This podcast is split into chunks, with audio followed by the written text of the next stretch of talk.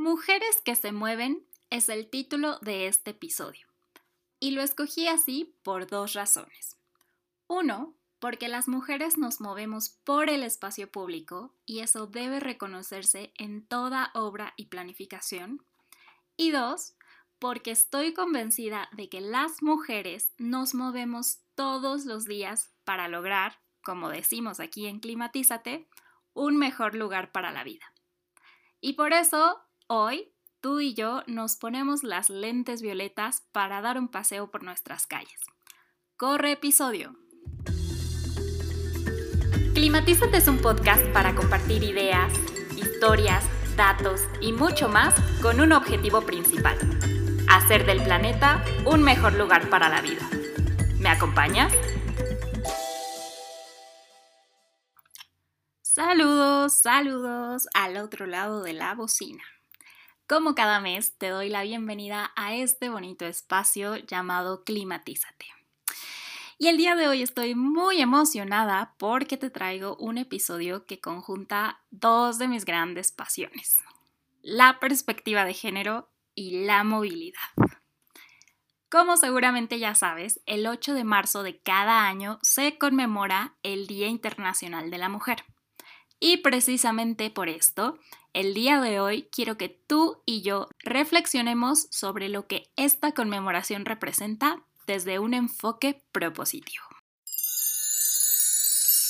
Como te conté hace unos capítulos, esta temporada quiero enfocarme en traerte ejemplos concretos y a partir de ellos llegar a un tema más grande.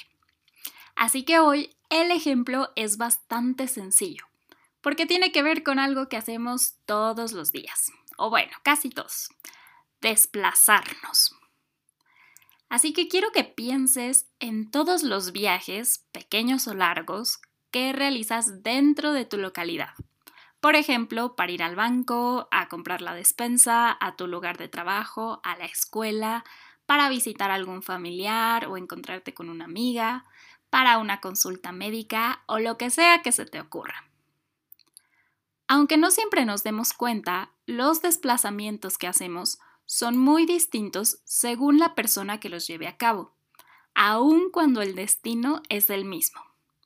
Por ejemplo, la experiencia de viaje de un profesor de 40 años que maneja su coche para ir a dar clases es probablemente muy distinta a la de su alumna que toma el camión para llegar a la misma clase y la experiencia de esta joven también difiere de la de su compañero de la misma edad que también toma el mismo camión. Hay miles de cosas que pueden analizarse sobre los viajes que hacemos y las dinámicas son tan diversas como el tipo de localidades en las que vivimos. Es muy diferente cómo se desplaza una persona que vive en un entorno rural o una ciudad muy pequeña a una persona que vive en una mega ciudad, como la Ciudad de México, por ejemplo. Pero hoy te quiero compartir un par de datos que estoy segura te van a poner a pensar y como escenario usaré la zona metropolitana del Valle de México. Yo sé que no todo mundo vive en la zona metropolitana del Valle de México, aunque a veces así parece. ¿eh?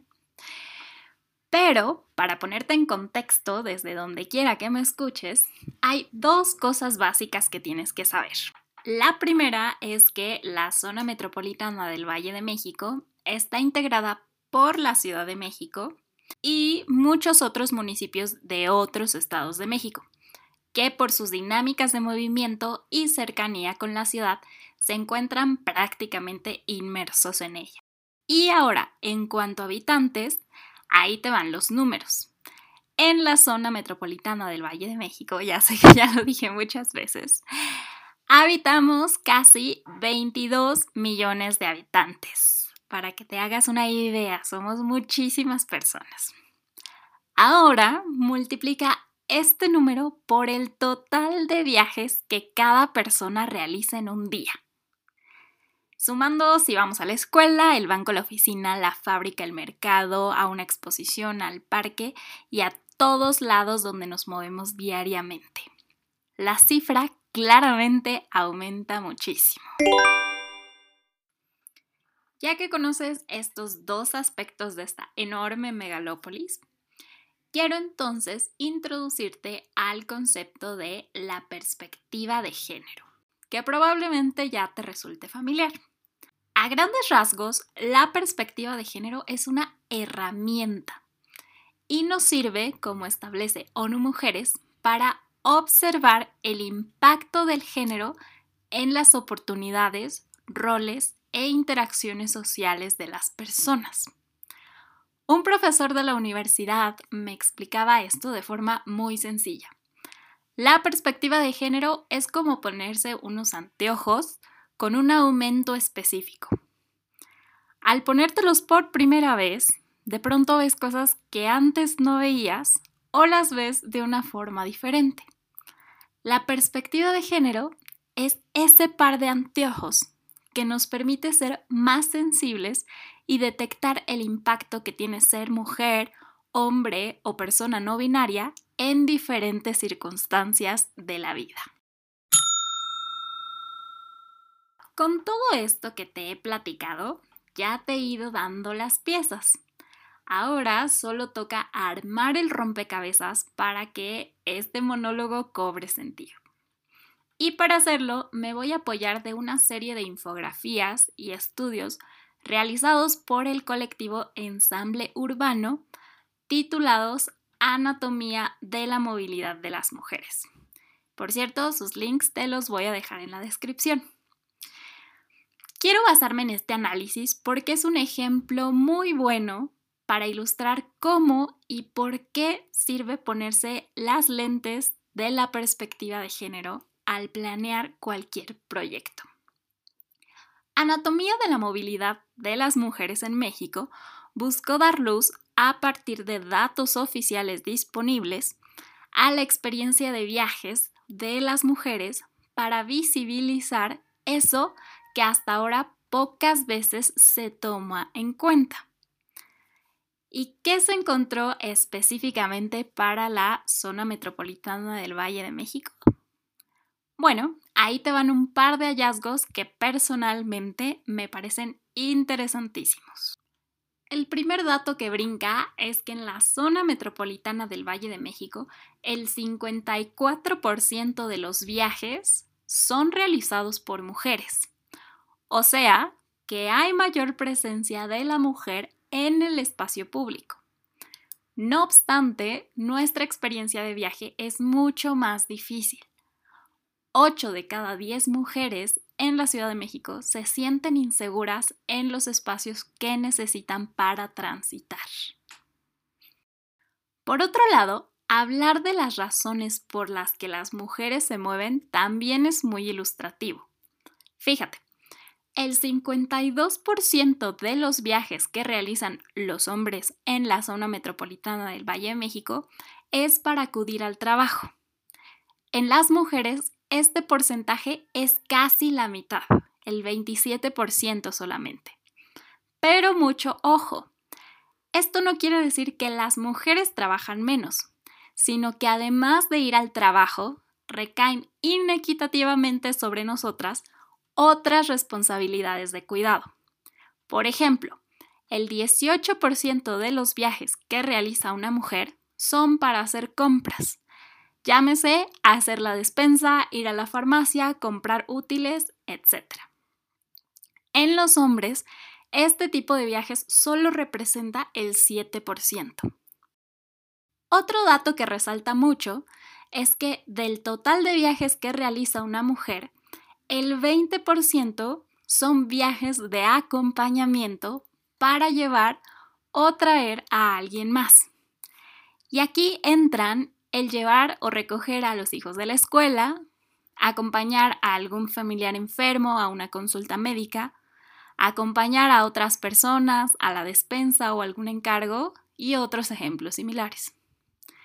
En contraste, estos viajes solo representan el 5% del total para los hombres.